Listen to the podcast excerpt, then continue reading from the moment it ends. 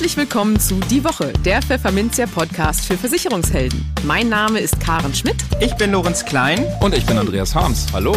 Jede Woche gibt es hier von der Redaktion was auf die Ohren. Hier kommen die wichtigsten Themen der Woche, die unsere Branche und uns bewegt haben.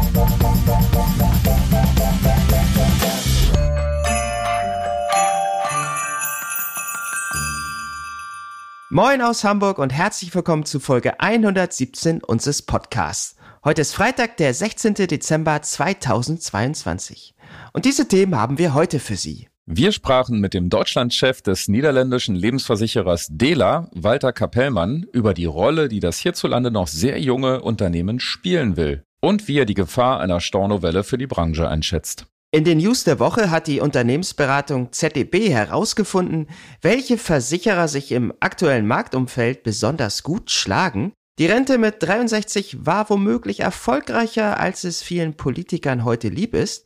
Mit der Altersvorsorge der Deutschen ist es immer noch nicht sonderlich weit her und die Zahl der Insolvenzen in der deutschen Wirtschaft steigt kräftig. Und für unser Schwerpunktthema für den Monat Dezember, Rückblick, Ausblick, sprachen wir mit dem Chefvolkswirt des Vermögensverwalters Bandleon. Daniel Hartmann heißt er und erklärt, wie es mit Inflation, Wirtschaft und Renditen weitergeht. Im Gespräch. Typisch niederländisch eben. So lautet der Claim der Dela Lebensversicherungen. Gegründet 1937 in Eindhoven ist Dela seit 2018 auch in Deutschland mit einer Zweigniederlassung am Standort Düsseldorf präsent. Die Buchstaben in Dela stehen aufs Deutsche übertragen für das Versprechen. Einer trage des anderen Last. Die historische Mission des Versicherers lautete, jedem eine würdevolle Bestattung zu ermöglichen. Insofern gehört die hinterbliebenen Absicherung in Form von Risikolebens- sowie Sterbegeldversicherungen bis heute zum Markenkern von Dela.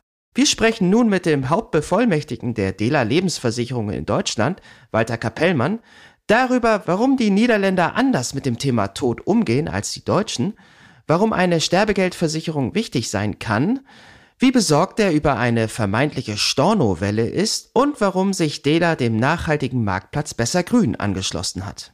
Hallo Walter Kapellmann, herzlich willkommen im Podcast. Schön, dass Sie da sind. Ja, schön, dass ich dabei sein darf. Herr Kapellmann, allerorten wird von einer großen Stornowelle gewarnt, die auf Vermittler einzustürzen droht. Was ist dran an diesen Alarmmeldungen?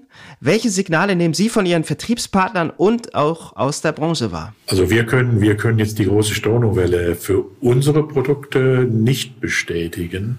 Ähm, ich sehe das im Moment aber auch nicht so, weil wir hatten ja auch mal zwei Jahre oder länger als zwei Jahre das Thema Corona, wo auch schon spekuliert wurde, naja, jetzt werden viele Verträge gekündigt, beziehungsweise es wird viele Leute geben, die um eine sogenannte Beitragsaussetzung oder Beitragspause Anfragen. Das war auch bei uns in homöopathischen Größen zu sehen. Ähm, ich denke auch, dass ein Kunde sehr genau darüber nachdenkt, welche Sachen er braucht und was er möglicherweise verschieben kann. Also wird es eher das Thema Beitragspause werden, das ja nun auch alle Versicherer ähm, für sich reklamiert haben. Und es, die große Stornowelle sehe ich im Moment noch nicht. Gibt es denn Produktsegmente, wo Sie sagen, okay, die könnten eher im Feuer stehen als andere? Ja, ich denke, dass man bei den Vorsorgeprodukten, gerade wenn es um das Thema Pflege geht, wenn es um das Thema Kranken geht, wird man nicht drum herum kommen, ähm, zu schauen, was, was insbesondere wenn es um Zusatzversicherungen geht, wo dann in der Familie die Diskussion aufgeht, naja, was brauchen wir jetzt wirklich oder was können wir mal eine Zeit lang nicht nehmen. Ich denke, dass die wichtigen Dinge, wie zum Beispiel Rentenvorsorge, Vorsorge fürs Alter, Vorsorge für die Hinterbliebenen, dass das Dinge sind, die äh, nicht so einfach mal gekündigt werden, weil das Versicherungen sind, die man im täglichen Leben wirklich braucht. Und das gilt sicherlich auch für die Sachversicherungen, die rund um das Thema Haftpflicht und Haus da sind. Aber ich, ich gebe Ihnen recht, es ist sicherlich so, dass der Berater draußen im Moment mehr, wesentlich schwerere Aufgaben zu erledigen hat, als das vorher war, weil er muss die Kunden darauf hinweisen, wenn sie einen Wunsch haben, irgendetwas zu verändern. Und der Kunde sollte auch möglichst einen Berater, ob er den nun äh, online hat oder offline hat, äh, dazu zu Rate ziehen und schauen, was ist das Sinnvollste, was man machen kann. Mhm. Ja, schauen wir doch mal auf Ihr Haus ganz speziell. Dela konzentriert sich auf den Markt für Risikolebens- sowie Sterbegeldversicherungen. Wie hat sich der Vertrieb in diesen Segmenten in Ihrem Hause im Jahr 22 entwickelt und welche Rolle spielt dabei der Vertriebsweg Makler? Also um den letzten Punkt anzufangen, für uns ist der Makler und der Berater draußen sicherlich einer der wichtigsten Multiplikatoren, die wir haben. Wir bedienen alle Vertriebskanäle, wir gehen über die Vergleichsplattformen, wir sind auch digital unterwegs. Wenn man jetzt äh, schaut, wo haben wir im Prinzip unseren größten Anteil, dann ist es in Deutschland nach wie vor so, dass der Beratervertrieb, also der Makler und der unabhängige Vermittler für uns eine sehr wichtige Rolle spielt. Soll diese Bedeutung noch steigen oder bleibt es auf dem Niveau? Na, ich denke, die wird, die wird so bleiben. Was steigen wird, äh, ist wahrscheinlich unser Investment in Digitalisierung und in äh, Dinge, die dem Makler helfen, ähm, noch bessere Prozesse zu haben, zu uns und noch schneller bedient zu werden. Mhm. Lassen Sie uns mal auf die Produktebene einschwenken. Wie schon gesagt, äh, Risikolebensversicherung und Sterbegeldversicherung sind bei Ihnen im Portfolio. Ja. Ja, während die Risikoleben vom Verbraucherschutz stark befürwortet wird, ja, schallt der Sterbegeldversicherung von dort gerne mal entgegen. Naja, Verbraucher sollten eigentlich den Fokus auf existenzielle Risiken legen und das sei bei der Sterbegeldversicherung nicht der Fall. Was entgegnen Sie dieser Sichtweise? Ja, den, den Leuten kann ich nur sagen, wenn der Tod eines Menschen für die Hinterbliebenen kein existenzieller Fall ist, äh, insbesondere dann, ähm, wenn man darüber nachdenkt, dass es noch Menschen gibt, die auch Kinder zu versorgen haben, die andere Dinge zu versorgen haben. Dazu ist die Risikolebensversicherung da, um dann sicherzustellen, dass die Hinterbliebenenversorgung gerade mit den, mit den großen Themen gewährleistet ist. Aber die Sterbegeldversicherung ist aus meiner Sicht und nicht nur aus meiner Sicht ein, ein Thema, das man grundsätzlich äh, ansprechen sollte, weil es gibt einen Event im Leben, den wir alle nicht beeinflussen können. Wir wissen nicht, wann das passiert. Und das ist letztendlich der Todesfall. So, und, und wenn wir sehen, was unsere äh, Kunden uns sagen, auch in den sogenannten Marktforschungen, dann möchte eigentlich jeder Mensch würdevoll bestattet werden und seinen letzten Tag selbstbestimmt erleben. Da gibt es gar keinen großen Unterschied zu dem Land, äh, aus dem wir ursprünglich kommen, nämlich aus den Niederlanden wo man sagen kann, jeder fünfte Niederländer hat eine Sterbegeldversicherung zur Absicherung des hinterbliebenen Risikos, mhm. sodass Menschen sich mit dem Thema Trauer beschäftigen können und nicht noch überlegen müssen, was kommt alles noch auf mich zu und wie regle ich das.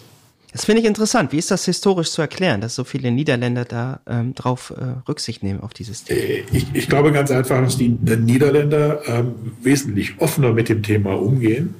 Nach dem Motto, Sterben gehört zum Leben dazu. Es gibt einen Anfang und ein Ende und das wird von vornherein auch in sämtlichen, egal ob Sie nun über einen Berater gehen oder ob Sie das Online-Geschäft äh, in Niederlanden nutzen, wird das besprochen, ist automatisch in jeder Familie mit integriert und es finden auch Gespräche statt. Wenn man sich die Historie, die Historie anschaut zum Thema Tabu und zum Thema äh, Übersterben redet man nicht, dann ist das ja in Deutschland so gelebt worden. Eine sehr, sehr lange Zeit. Das verändert sich gerade, dass man auch hier sieht, oh, und da hat die Pandemie sicherlich auch mit zu beigetragen, mhm. plötzlich zu sehen, oh, es gibt doch ein Risiko, das wir absichern müssen, beziehungsweise wie, wie kommen wir zu einem selbstbestimmten Tag, an dem alles passiert und an dem meine Kinder oder auch meine, meine Hinterbliebenen nicht auch noch dafür sorgen müssen, dass Geld genügend da ist, um den letzten Tag zu bestreiten. Es geht hin bis zur organisatorischen Hilfe, die in, in, in den Niederlanden auch gang und gäbe ist. Jeder kann dort das für ihn angesparte Geld letztendlich äh, auch in ein sogenanntes Natura-Paket umwandeln. Ja, was bedeutet das? Das bedeutet, dass man mit einem Bestatter zusammenarbeitet und dieser Bestatter sich darum kümmert, dass der gesamte Tag so erledigt wird, wie sich der Mensch, der das Kapital anspart, das vorstellt. Mhm. Ist das übertragbar denn auf Deutschland oder sind da eben so Eigenheiten? Ja, ja, Mehr, mehr und mehr. Das hat zum einen damit zu tun, dass sich nicht nur ältere Leute mit dem Thema beschäftigen, sondern auch die Jüngeren. Das hat auch damit zu tun, dass es ähm, dazu beiträgt, dass sich Kinder überlegen, wie können sie sicherstellen, dass ihre Eltern würdevoll den letzten Tag verbringen können, ohne dass es äh, für sie einen großen finanziellen Aufwand bedeutet. Und, und vielleicht noch ein Argument ähm, zum Thema, was sagen die Verbraucherschützer? Jemand, der eine Sterbegeldversicherung abschließt, der will wissen, dass zum letzten Tag ein gewisser Betrag für seine Beerdigung oder seinen letzten Tag zur Verfügung steht. Der achtet nicht auf Rendite, sondern auf eine Garantie. Der will sicher sein, dass zu dem Tag etwas da ist. Und wie eben schon erwähnt, wenn Sie über das Thema Tod reden, der ist nicht beeinflussbar. Sie können natürlich gerne ein Sparbuch machen. Äh, die Frage ist, ob Sie beim heutigen Zins, ähm, wie lange Sie sparen müssen, um dann den durchschnittlichen Betrag einer, Leben, einer, einer Sterbegeldversicherung oder aber eines, einer Bestattung zu erreichen. Da reden wir immerhin über zwischen 6.000 und 10.000 Euro. Mhm. Ähm, und im Todesfall kriegen Sie dann exakt das Geld, was bei Ihnen im Sparbuch liegt. Und das ist meistens nicht ausreichend. Von daher haben Sie mit der Sterbegeldversicherung viele Argumente, die für uns positiv sind und auch für den Kunden. Zum Beispiel, dass sie zum sozialen Sicherungsvermögen gehören und nicht antastbar sind, wenn es denn mal zum Pflegefall kommt. Ja, Sie haben das Thema Kinder angesprochen. Also darum, es geht ja letztlich auch darum, den Kindern nicht äh, keine finanziellen Lasten aufzubürden. Da passt es eigentlich ganz gut, dass sich auch Dela dem Thema Nachhaltigkeit verschrieben hat. Ähm, und zwar sich dem nachhaltigen Marktplatz Besser Grün angeschlossen hat. Was hat Sie zu diesem Schritt bewogen? Wir fanden die Initiative der Versicherer, die Besser Grün äh, auf die grüne Wiese gesetzt haben, sehr positiv. Wenn man über die DELA nachdenkt, dann ist die DELA ja schon von Beginn an, seit, seitdem sie gegründet ist, mit nachhaltigen Produkten unterwegs. Wir kümmern uns nur um ein Thema. Das ist die Expertise, die wir haben und das ist das Thema letzter Tag in deinem Leben oder aber Vorsorge für den Todesfall, für die Hinterbliebenen. Aus meiner Sicht ist das per se schon ein sehr nachhaltiges Thema und man muss da schon von Beginn an dafür sorgen, dass man auch nachhaltig unterwegs ist.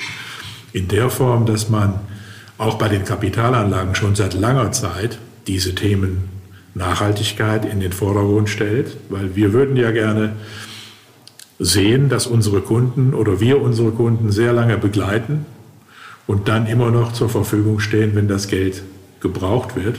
Und die Philosophie des Hauses ist, wir müssen halt dafür sorgen, dass wir auch Menschen, die älter werden als 100 Jahre, begleiten können.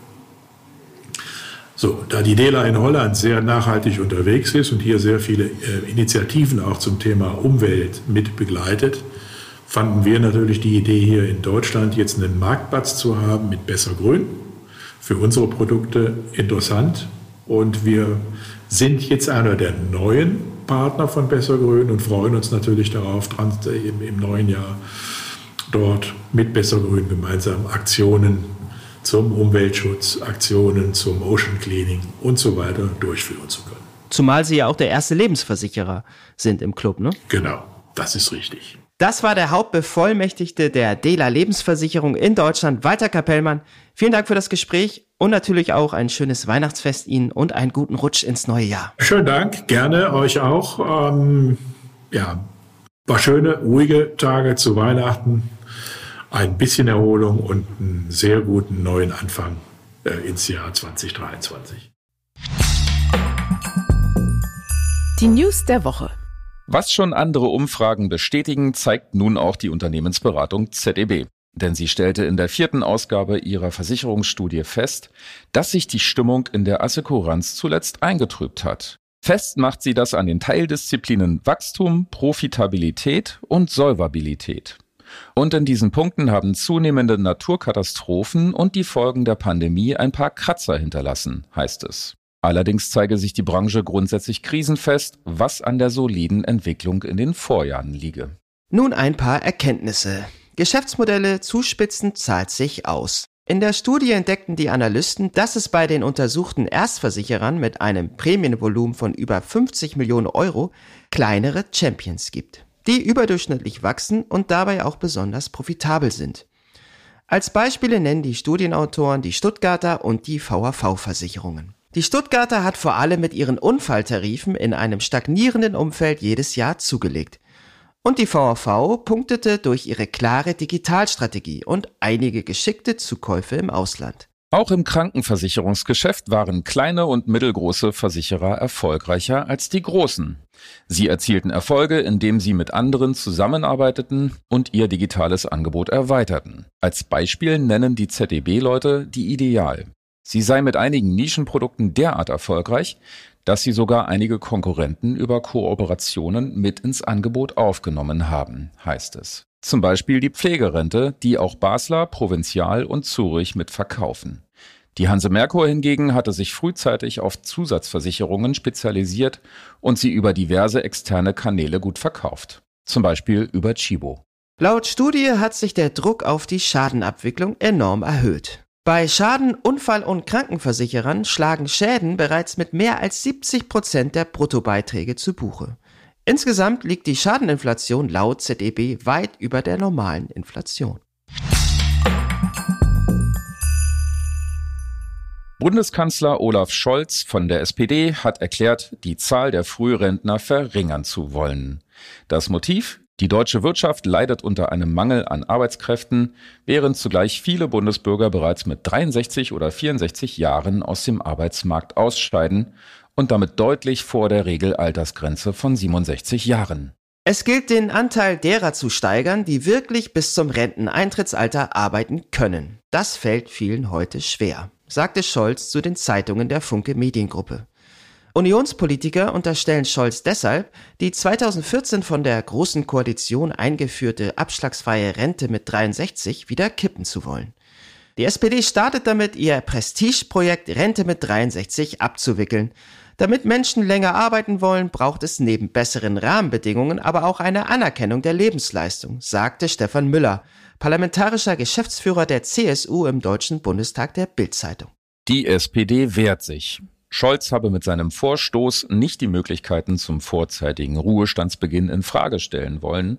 Vielmehr habe der Kanzler deutlich machen wollen, dass man angesichts des dramatischen Mangels an Arbeitskräften auch älteren Beschäftigten Beschäftigungschancen ermöglichen müsse, wird Parteichefin Saskia Esken zitiert. Wie dem auch sei. In jedem Fall ist die abschlagsfreie Rente mit 63 ein regelrechter Renner, wie die Zahlen für 2021 zeigen. Demnach erreichte die Zahl der Neurentnerinnen und Rentner, die sich für dieses Modell entschieden, mit 268.957 einen Höchststand. Damit gingen 26,3 Prozent aller Neurentnerinnen und Rentner 2021 vorzeitig abschlagsfrei in Rente. Diese Versicherten haben mindestens 45 Versicherungsjahre erreicht und können somit vor der Regelaltersgrenze abschlagsfrei in den Ruhestand eintreten. In Bezug auf Altersvorsorge breitet sich in Deutschland eine gewisse Tristesse aus. Zumindest legt das der aktuelle Altersvorsorgeindex DIVAX AV des Deutschen Instituts für Vermögensbildung und Alterssicherung DIVA nahe. Demnach fühlt sich zwar fast ein Viertel der rund 2000 Befragten fürs Alter gut abgesichert, allerdings haben 39 Prozent das Gefühl, dass es später nicht reichen wird. Das gilt, nicht ganz verwunderlich, vor allem für Menschen mit geringeren Einkommen. Bei denen sind es 55 Prozent. Der wissenschaftliche Direktor Michael Häuser findet das logisch. Die hohe Inflation trifft Menschen mit niedrigem Einkommen viel stärker. Dieser Effekt wird sicher auf das zukünftige Alterseinkommen übertragen. Denn die Inflation entwertet auch die Kaufkraft der Rente und damit sinkt das Alterssicherungsniveau, so Häuser. Eigentlich müsste die gesetzliche, betriebliche und private Altersvorsorge um die Inflationsrate erhöht werden, damit die Kaufkraft im Alter erhalten bleibt gibt der Direktor des DIVA zu bedenken. Das dürfte aber vor allem für viele Geringverdiener außerhalb der finanziellen Möglichkeiten liegen. Bei Frauen schlagen zudem häufiger längere Ausfallzeiten und einem Schnitt niedrigeres Gehaltsniveau zu Buche, wie der Experte hinzufügt. Weiter zeigt die DIVA-Umfrage, dass sich bei der Form der Vorsorge der Publikumsfavorit nicht geändert hat. Das Eigenheim. 64 Prozent schwören drauf, dicht gefolgt von der privaten Rentenversicherung mit Garantie, da sind es 63 Prozent. Das DIVA leitet daraus einen Auftrag an die Politik ab. Frei ausgedrückt, weil die Menschen in Bezug auf Vorsorge so unterschiedlich ticken, sollte man ihnen auf keinen Fall eine zweite Pflichtvorsorge aufdrücken. Zum Beispiel in Form eines Staatsfonds. Passend dazu mögen es fast zwei Drittel der Befragten nicht, wenn der Staat ihnen etwas bei der Altersvorsorge vorschreiben will. Es sei denn, er lässt im Gegenzug eine Förderung springen. Wie diese Förderung aussehen sollte, kommt ebenfalls einigermaßen klar rüber. 49 Prozent der Befragten hätten gerne eine regelmäßige Zulage vom Staat. Steuervorteile in der Rentenphase mögen lediglich 18 Prozent. Und in der Ansparphase sogar nur 8 Prozent.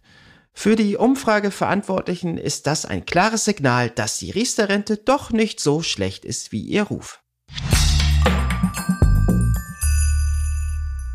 Bei deutschen Unternehmen fallen in diesem Jahr deutlich mehr Zahlungen aus als in den Vorjahren. Laut einer Rechnung des Gesamtverbands der deutschen Versicherungswirtschaft GDV müssen die Warenkredit- und Kautionsversicherer Schäden in Höhe von 700 Millionen Euro bezahlen.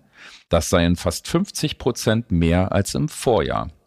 Laut GDV liegt das daran, dass mehrere Krisen gleichzeitig auftreten. Ukraine-Krieg, hohe Inflation und pandemiebedingt immer noch gestörte Lieferketten lassen die Zahlungsmoral sinken. In manchen Teilen der Wirtschaft deute sich bereits ein regelrechter Überlebenskampf an. Für das kommende Jahr erwarten die Kreditversicherer daher, dass mehr Unternehmen zahlungsunfähig werden. Ein Anstieg von 15 bis 20 Prozent sei wahrscheinlich, heißt es vom GDV. Doch alle Schwarzseher aufgepasst. Das alles sei keine Insolvenzwelle, heißt es weiter, sondern eher eine Normalisierung nach Jahren mit ungewöhnlich wenigen Insolvenzen. Kein Horrorszenario, sondern ein natürlicher und notwendiger Bestandteil einer funktionierenden Wirtschaft. Das Schwerpunktthema. Bandleon ist einer der führenden auf Anleihen spezialisierten Vermögensverwalter. Und er beschäftigt eine mehrfach für seine Treffsicherheit preisgekrönte Abteilung für Volkswirtschaft. Und in dieser Abteilung wiederum ist Daniel Hartmann der Chefvolkswirt.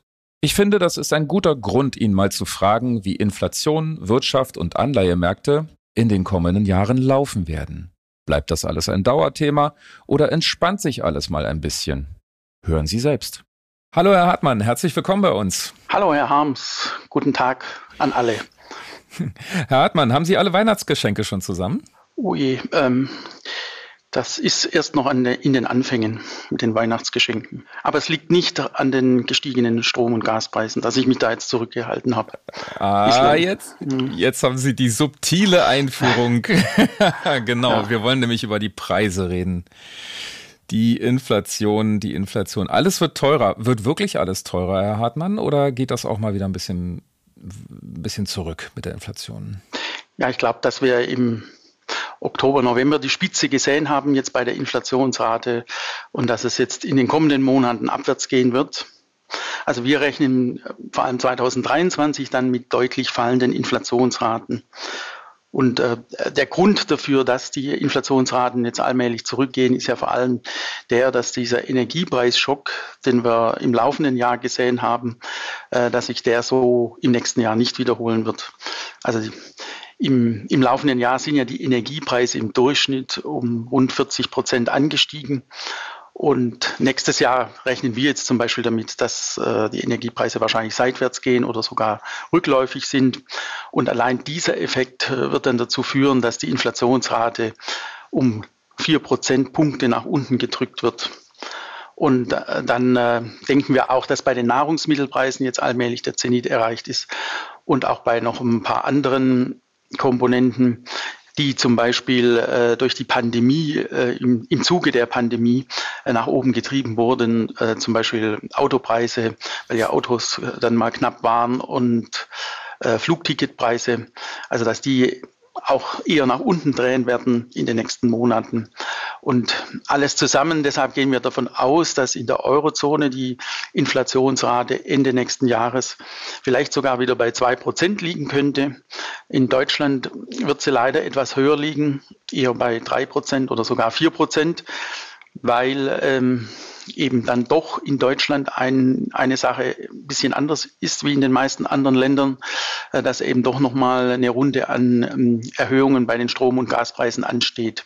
trotz dieser Strom- und Gaspreisbremse, weil eben die Versorger da ja eine Preispolitik haben, die etwas äh, nachlaufend ist. Aber, aber im Grunde steht und fällt alles mit den Energiepreisen. Äh, wie mhm. kommen Sie darauf, dass die Preise für Gas und Öl nicht weiter steigen? Ein wesentlicher Einflussfaktor ja gerade für den Ölpreis ist ja dieses weltwirtschaftliche Umfeld. Und da rechnen wir ja nächstes Jahr äh, mit einer Rezession. Also die Nachfrage nach Öl, die wird nachlassen. Ähm, und deshalb ist es ziemlich wahrscheinlich, dass der Ölpreis also zumindest nicht deutlich ansteigt, eher wahrscheinlich fallen wird. Hm. Ähm, Rezession, wann wird die kommen und wie heftig wird die denn? Ja, wahrscheinlich ähm, hat sie gerade begonnen, also weil im vierten Quartal diesen Jahres, also jetzt im laufenden Quartal, ähm, werden wir wahrscheinlich schon eine schrumpfende Wirtschaftsleistung haben. Und so ähm, die Definition für eine Rezession ist ja, dass wir zwei schrumpfende Quartale mindestens hintereinander haben. Und da, also man kann auch davon ausgehen, dass im ersten Halbjahr 2023 noch die Wirtschaftsleistung rückläufig ist. Und es ist nicht ganz auszuschließen, dass diese Rezession sogar das ganze nächste Jahr anhält. Also das, äh, sowohl in Deutschland als auch in der Eurozone. Ehrlich gesagt, jetzt fehlt mir gerade so ein bisschen der Horror bei einer, Re bei einer Rezession. Ähm, ich, äh, man sagt ja immer, Rezession ist so schlecht, aber jetzt höre ich immer, boah, alles ist knapp.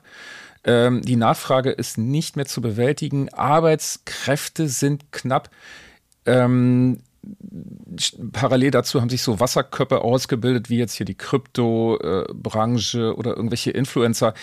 War die, Rez äh, war die Wirtschaft nicht sowieso völlig über die Stränge geschlagen und ist da eine Rezession nicht mal echt eine gute Sache? Ja, ob es wirklich eine gute Sache ist.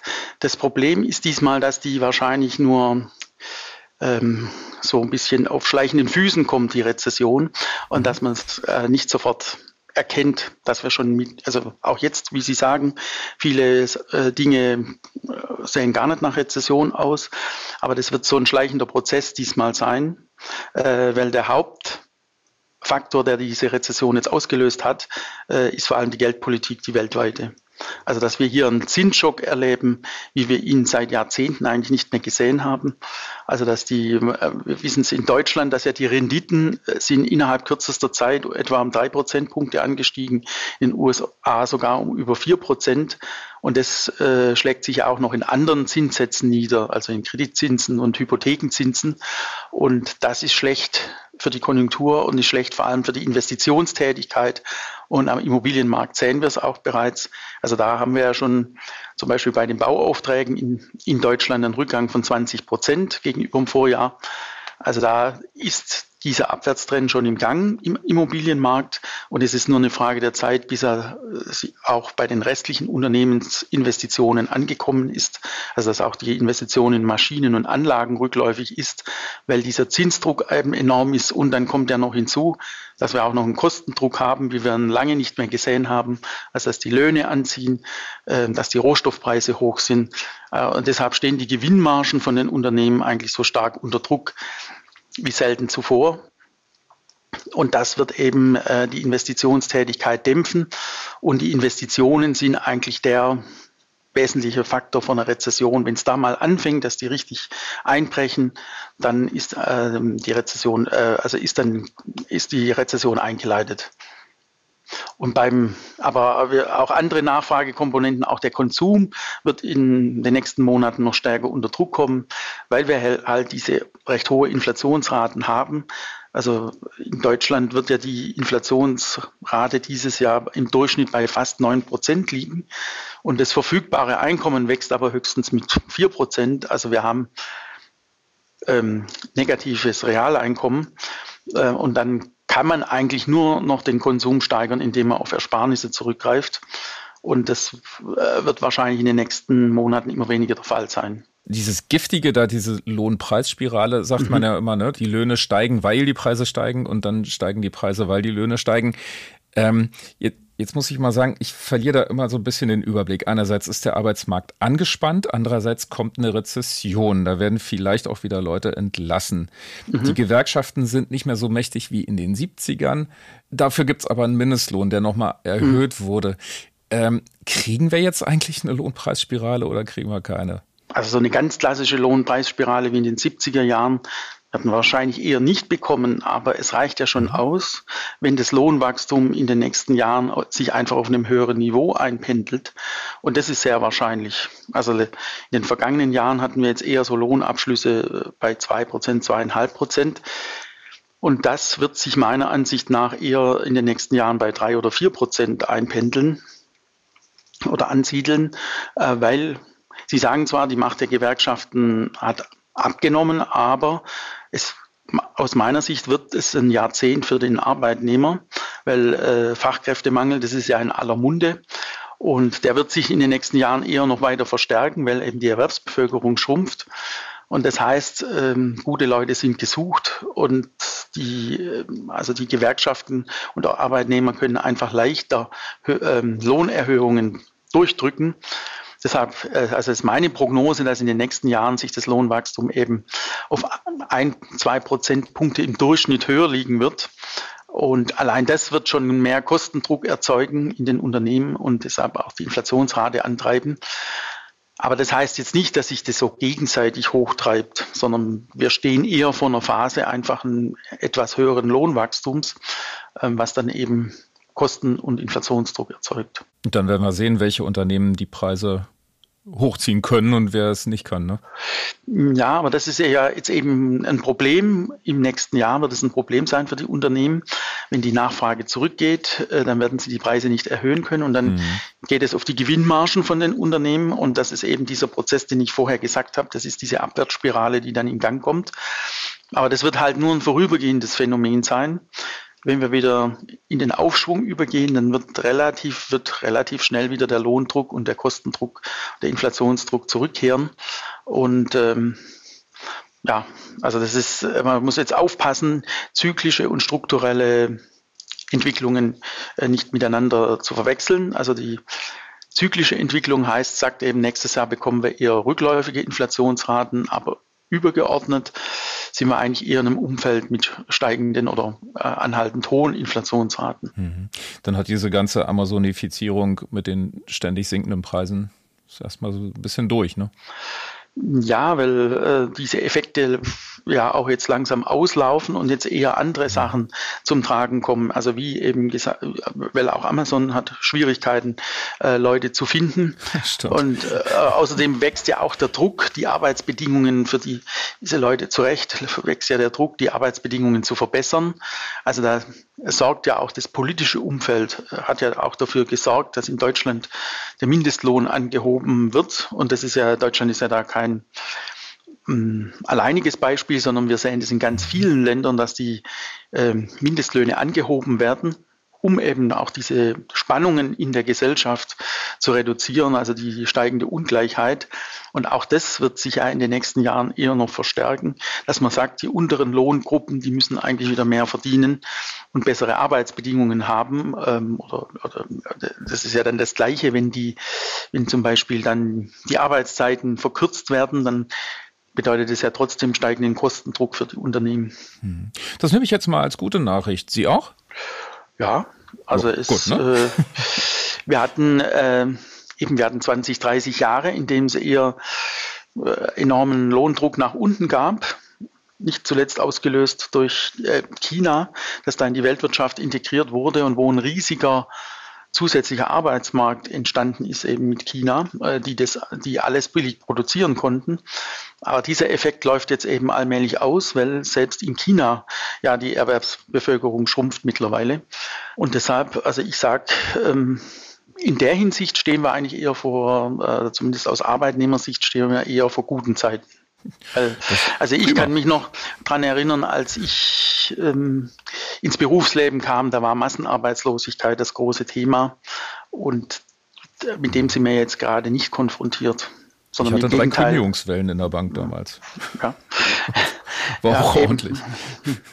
Eben, äh, dass wir eigentlich vor allem die jüngere Generation heute so, so viele andere Probleme es gibt mit dem Klimawandel und so weiter. Aber in der Hinsicht ist man ja eigentlich viel besser gestellt als die früheren Generationen, weil händeringend Arbeitskräfte gesucht werden. Mhm. Und da sich eigentlich gute berufliche Perspektiven ergeben daraus. Klasse. Ähm, apropos gute Zeiten. Die Versicherungen, die Versicherer, die können sich wieder über Anleiherenditen über Null mhm. äh, freuen und auch Anleger. Und äh, das Thema würde ich jetzt auch gerne mal anschneiden. Ähm, haben wir jetzt wieder normale Renditen oder sind die schon unnormal hoch wieder? Äh, sagen wir es mal so, wir nähern uns wieder einem normalen Niveau an. Also ähm, jetzt sind, haben wir ja ungefähr bei zehnjährigen Bundesanleihen knapp 2% Renditen und bei klingt Unternehmensanleihen, ne? ja, bei, noch besser klingt es aber bei Unternehmensanleihen mit Investment Grade, ähm, die immerhin schon knapp wieder mit 4% rentieren. Also man ähm, bekommt jetzt wieder recht sichere Anleihen in, Euro, in der Eurozone und kann damit 3, 4 Prozent äh, Rendite erzielen. Also es ist ja schon ganz ordentlich. Aber das, was ich vorher gesagt habe zur Inflation, dass wir übergeordnet in den nächsten Jahren hm, höhere Inflationsraten bekommen werden, wird dazu führen, dass die Renditen noch stärker ansteigen werden in den kommenden Jahren. Wobei 2023 wiederum eine Ausnahme ist, weil wir da halt diese das rezessive Umfeld haben, da wird es kurzfristig nochmal eben fallende Renditen geben. Auf die lange Perspektive, so in den nächsten fünf, sechs Jahren, äh, werden wahrscheinlich die Renditen von Staatsanleihen noch eher Richtung 4, 5 Prozent gehen ähm, in dem Inflationsumfeld. Also äh, wir werden wahrscheinlich noch höhere Renditen bekommen. Okay, äh, was ich vorhin einwerfen wollte, ich hatte ja schon äh, erste Kapitalstrategen gehört, die das Jahr der Anleihe auf, ausrufen wollten und wieder von sinkenden Renditen ausgehen mhm. im kommenden Jahr und damit steigenden Kursen erstmal. Ähm, das würden wir auch unterschreiben. Wie gesagt, 2023 mhm. ist jetzt nochmal ein Innehalten sozusagen. Da gibt es nochmal einen kräftigen Renditerückgang, wenn man eben eine Rezession hat. Äh, dann gibt es eine Flucht in die sicheren Häfen und das sind eben Staatsanleihen. Und davon äh, dann wird es eben auch einen Renditerückgang geben. Okay. Aber das wird ein Zwischenspiel sein, bevor es dann wieder höhere Renditen gibt. Okay, klasse, Herr Hartmann. Äh, das waren ja einige gute Nachrichten und ein paar schlechte Nachrichten. Ja. Sind Sie, sind Sie optimistisch? Ja, ja und nein. Sie haben gezögert. ja, man, äh, zum einen muss man schon sagen, man äh, übertreibt immer die, ja, gerade in Deutschland werden ja häufig Horrorbilder gezeichnet und äh, ist schnell der Weltuntergang da und äh, muss ja auch nochmal in die Vergangenheit zurückblicken, was man alles überstanden hat. Die Finanzmarktkrise, da hat man ja auch gemeint, das wird, ein, da kommt man jahrzehntelang nicht raus. Man ist durch die Corona-Krise jetzt gekommen ähm, und man wird wahrscheinlich jetzt auch durch diese Krise kommen. Aber ähm, Deutschland muss natürlich schon auch ein bisschen gleichzeitig ein bisschen aufpassen, dass es nicht abgehängt wird in vielen Bereichen ähm, und da die richtigen Weichenstellungen für die Zukunft stellen. Dann halten wir mal die Ohren steif. Herr Hartmann, haben genau. Sie vielen Dank. Ich danke auch für das sehr angenehme Gespräch. Ja, liebe Hörerinnen und Hörer, das war unsere letzte Podcast-Folge für dieses Jahr. Wir verabschieden uns in die Winterpause und sind am 13. Januar 2023 wieder für Sie da. An dieser Stelle noch einen ganz herzlichen Dank dafür, dass Sie uns die Treue halten und regelmäßig unseren Podcast hören. Wir finden das ganz großartig, nicht wahr, Andreas? Auf jeden, mein lieber Lorenz, auf jeden. Und nun bleibt uns nur Ihnen und Ihren Familien ein schönes Weihnachtsfest und einen guten Start ins neue Jahr zu wünschen. Bleiben Sie gesund Bleiben Sie zuversichtlich. Wir hören uns im neuen Jahr 2023.